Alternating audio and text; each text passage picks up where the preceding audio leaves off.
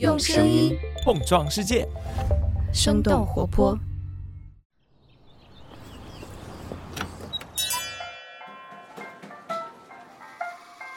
您的生动早咖啡好了，请慢用。嗨，早上好呀！今天是二零二三年的三月十号，星期五。这里是生动早咖啡，我是来自生动活泼的梦一。几条商业科技轻解读，和你打开全新的一天。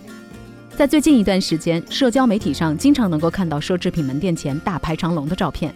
这种情况不仅出现在了北京、上海这样的一线城市，还在合肥、郑州等等地方可以看到。一直以来，奢侈品市场的表现受到疫情影响比较有限，不仅价格上进行了几轮调整，还在最近一段时间迎来了强势复苏。根据中金公司的预估，到二零二五年，中国消费者将贡献全球一半的奢侈品消费。不过，在经历了疫情之后，人们对奢侈和奢侈品价值的理解也发生了一些变化。一些和奢侈品有关的历史研究也指出，奢侈品在每一个时代的定义都有所不同。它体现的是一种超越了当下预期的特质。那么，人们对奢侈品价值的认识在最近几年发生了怎样的变化？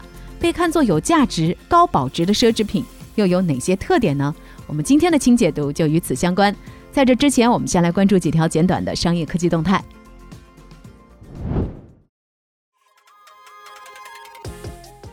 TVB 入驻淘宝直播，股价暴涨接近百分之二百。在三月七号的晚上，TVB 也就是香港电视广播有限公司在淘宝平台设立了 TVB 实货直播间，进行了持续六个小时的直播带货首秀。当天晚间，直播间观看的人次累计达到了四百八十五万，全场销售额突破了两千三百五十万元。直播首秀之后，TVB 母公司电视广播股价大涨接近百分之二百，创下了二零二零年四月以来的新高。开播于一九六七年的 TVB，在华语区拥有广阔的受众市场。曾经推出的《上海滩》《天龙八部》《金枝玉孽》等等作品，陪伴了几代人。而刘德华、梁朝伟、黄日华等等香港艺人，也都走红于 TVB，堪称亚洲最强影视厂牌。然而，如今 TVB 的状况却并不乐观。随着头部艺人离巢，内容质量下滑，广告收入随之骤减，加上新兴电视台的竞争，TVB 自2018年以来连续亏损，四年的营业收入降幅超过了百分之五十。当然，TVB 也一直在经营上寻找突破口，电商直播成为了近两年他们最重要的自救之路。去年四月，TVB 已经入驻抖音直播。去年三月一号，TVB 宣布与淘宝达成合作意向，将共同开设超过四十八场明星直播。王兴透露将以个人身份参投王慧文创业公司。根据第一财经的报道，三月八号的下午，美团创始人王兴发布朋友圈表示，将以个人身份参与王慧文创业公司光年之外的 A 轮投资，并且出任董事。在今年的二月十三号，王慧文发布动态表示，要组队拥抱新时代，打造中国的 Open AI，设立北京光年之外科技有限公司。而王兴与王慧文是清华的上下铺同学，一起创业，也先后创办了校内网以及美团。二零二零年，王慧文宣布从美团退休，如今他们再次联手，或许是近期 ChatGPT 热潮下的主动选择。三十六氪的分析认为，美团王兴与王慧文的招牌，让光年之外在风投市场上吸纳资金更加容易。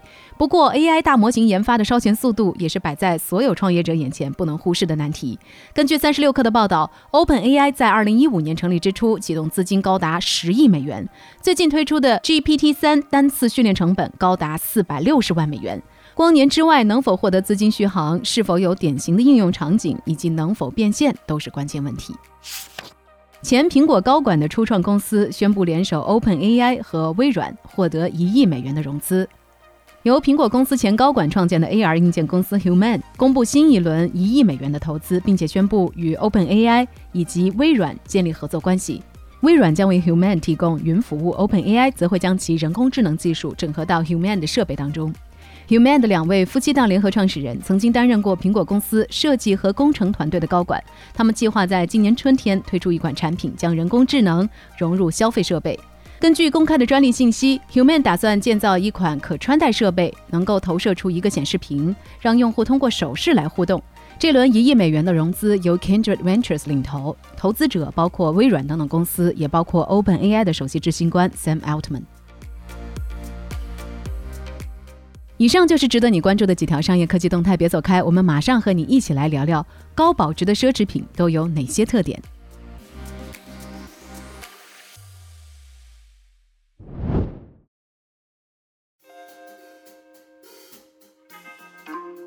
欢迎来到今天的轻解读。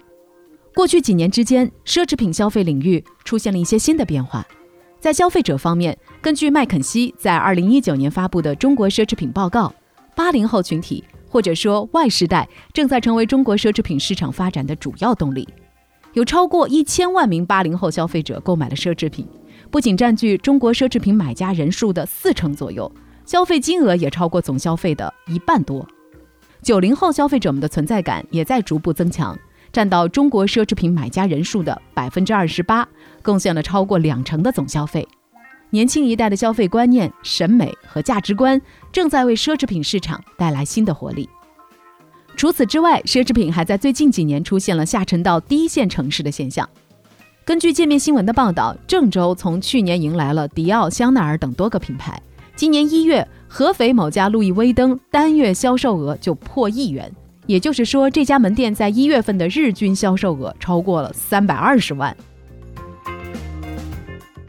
在各个消费品类都在追求下沉市场的时候，只面向特定客户的奢侈品也在低线城市收获了高人气。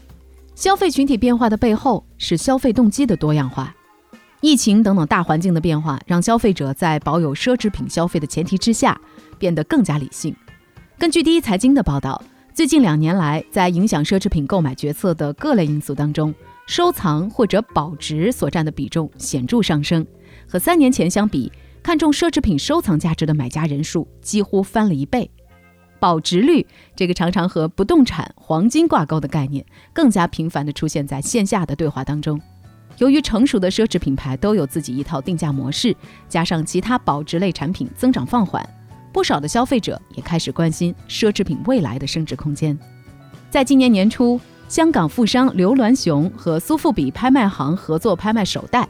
根据澎湃新闻的报道，不仅七十七只包全部卖出，其中爱马仕卖出的价格比事前估价要高出百分之五十七。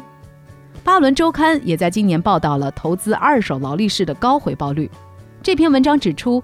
虽然人们是出于热爱购买手表，但同时在过去十年间，劳力士的投资回报率能够高于房地产、股市，甚至是黄金。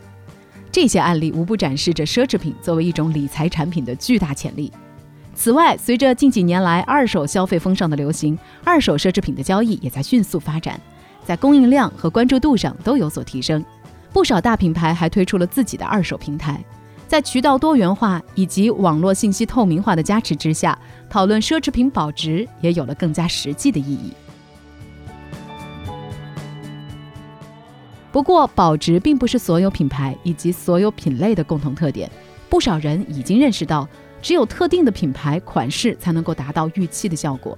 另外，尽管二手交易逐渐的成熟，但是为了卖而买仍然不是奢侈品消费当中的一个主流观念。不少在收藏或者使用中的商品，虽然客观上价值不断的攀升，但是拥有者并不一定会在交易当中去兑现它。因此，奢侈品语境下的保值仍然是一个可以被强化和定义的概念。巴黎装饰艺术博物馆曾经在2020年举办了奢华品的展览，展示了从古罗马到现代的各种奢侈品。馆长加贝在接受媒体采访的时候表示，奢侈的意义是在不断进化的。就像我们的生活被疫情改变之后，很多日常在特殊时期下也开始变得奢侈，这也让人们重新考虑物质和精神满足之间的平衡。不过，这些变化也扩充了奢侈品的价值，让他们在物质之外还拥有了时间、空间以及体验等等维度上的意义。在疫情之后，更加理智的消费者在关注奢侈品作为一种理财产品的保值率的同时，还更加重视保值率背后的品牌价值，同时通过拥有这样一件奢侈品来彰显使用者自身的审美风格和态度。这种观念上的变化也体现在了具体的消费选择上。根据《华尔街日报》的报道，去年一些主打轻奢或者入门级品牌的消费额出现了同比下滑，而更高端的市场却出现了百分之十左右的涨幅。那么，所谓高保值的品牌会有些什么样的特点呢？特点之一，提供超越时代的产品表现。保值的大前提是时间，也就是一定时间之后，商品的价值和购买时价值之间的比较。相信我们很多人都有过这样的经验：有一些商品的价值在购买的瞬间就完成了，还有一些被限制在特定的时代当中。现在生活当中，大部分的商品也都需要快速的更新，尽可能的满足一个较短时间段的需求。这不仅仅是因为科技审美都在飞速的发展，还因为打造出超越时代的产品是极度困难的。爱马仕总裁布朗卡特曾经在他的回忆录里写道：“瞬间性对奢侈品成功起了决定性的作用。”他在后续也解释到，为了打造超越时代的价值，品牌难以迅速的推陈出新，而需要花时间来沉淀，将产品真正做到位。高保值的奢侈品牌大多数都有着悠久的历史作为产品的底蕴，被品牌咨询公司 Brand Finance 连续四年评为全球保值率最高品牌的保时捷就是如此。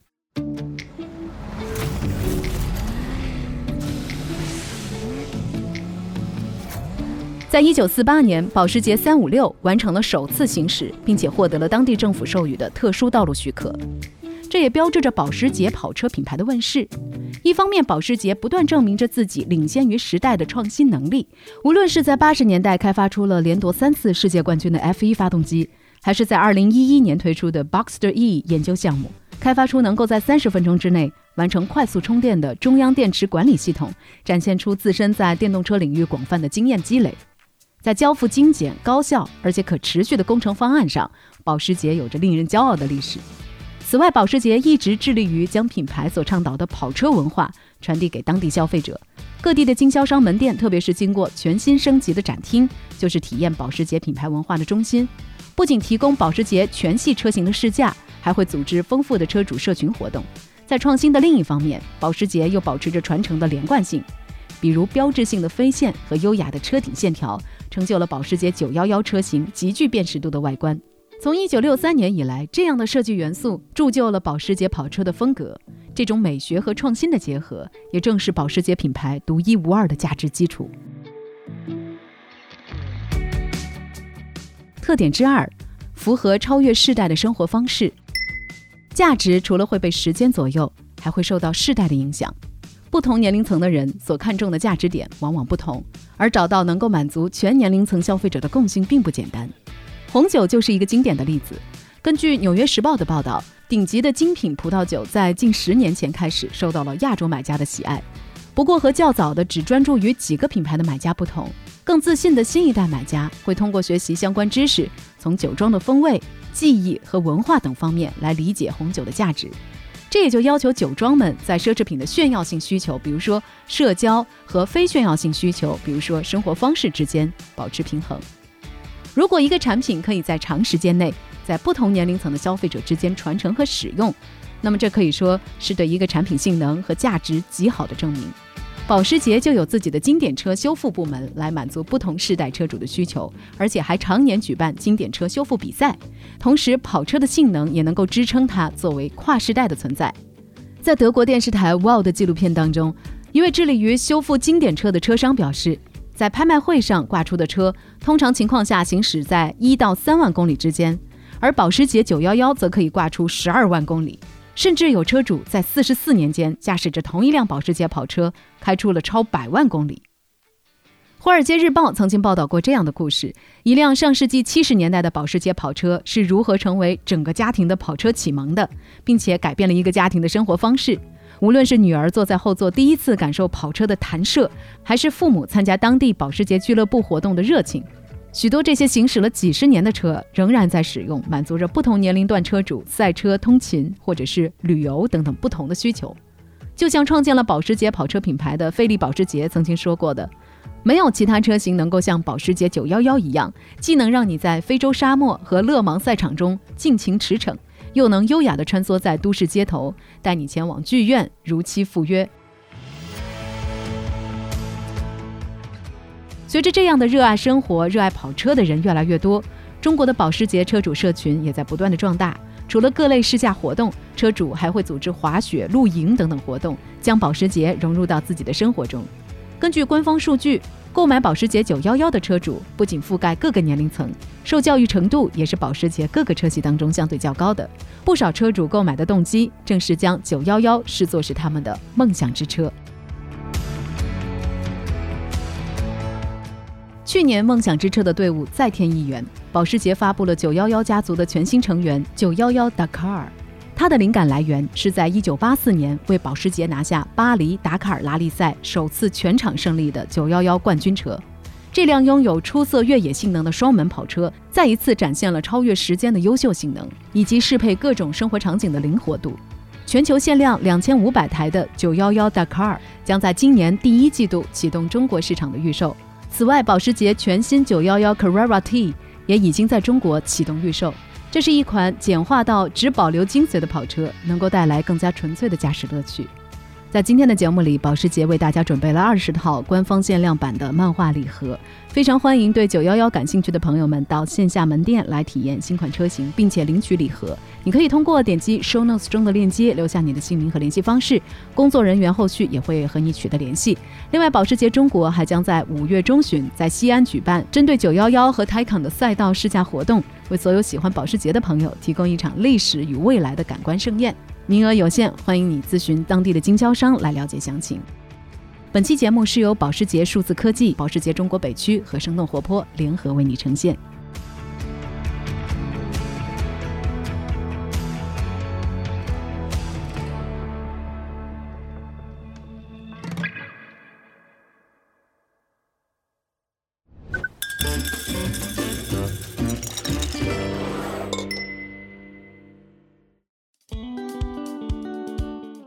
今天又是一个周五，也就是我们的咖啡豆环节。在两周前的一期节目中，我们早咖啡介绍了机场到底是靠什么赚钱的。节目的最后，也给大家留下了一个讨论的问题，那就是你知道全球市值最高的机场是哪家吗？评论区里有朋友猜测是新加坡樟宜、阿姆斯特丹，还有伦敦希斯罗。其中有一位听众 Photo Chloe 回答说是曼谷的苏万纳普机场。不过我们早咖啡编辑部的泽林说，这个答案只回答正确了一半。那为什么只答对了一半呢？我们接下来就听听泽林给 Photo Chloe 的回复吧。你好，我是早咖啡编辑部的泽林。现在全球市值最高的机场集团是泰国机场。在前两周的节目里也提到了，美国的机场主要定位是服务设施，一般都是由政府部门来管理。目前全球上市的机场大部分都集中在欧洲和亚洲，而且以单一的机场为主。管理很多机场的集团公司并不多，不过还是有一些的。就像上海机场旗下有浦东、虹桥和即将修建的南通机场，泰国机场集团也一样，他们现在管理着六个机场，既有评论区提到的苏万纳普机场，还有曼谷、清迈和普吉岛等地的多个机场。泰国机场虽然是一家上市公司，但是他们的大股东仍然是泰国政府。二零一八年的时候，泰国机场集团市值超过了西班牙国营机场公司，成了全球市值最高的机场运营商。中金的一篇分析认为。泰国机场市值这么高，是很多个因素共同作用的结果。首先就是泰国的航空渗透率比较高，也就是泰国人出行乘坐飞机的次数很多。二零一九年，泰国人均乘机次数为每年一点一二次，比其他东盟国家高了一倍，和法国、日本、德国这些发达国家的水平差不多。另外，不得不提到的就是去泰国旅游的中国游客了。二零一零年之后，中国赴泰国旅游的游客数量就开始快速增加，到了疫情前的二零一九年。每四个去泰国的游客中就有一个中国人。众多的游客不仅带动了航班数量的增加，也带来了免税店消费这一类的机场收入。最后要提到的就是泰国机场集团在泰国的地位。尽管从数量上来说，他们目前管理了六个机场，但都是热门目的地的大型机场，而非那些中小型的支线机场。二零一九年，泰国机场集团的旅客吞吐量占据了整个泰国的九成。好的，感谢泽林的回复，当然也感谢这么多好朋友参与我们的讨论。如果说你在自己的日常生活中也有些什么样的有趣新发现，别忘了继续分享给我们。投递咖啡豆的方式就在我们的 show notes 当中可以找到。好了，这就是我们今天的生动早咖啡，那我们在下周一同一时间再见啦，拜拜。这就是今天为你准备的生动早咖啡，希望能给你带来一整天的能量。如果你喜欢我们的节目，欢迎你分享给更多的朋友。这会对我们非常有帮助。同时，你也可以在公众号和微博搜索“生动活泼”，“声”是声音的“声”，这样就可以了解更多与我们节目相关的信息啦。生动早咖啡，期待与你下次再见。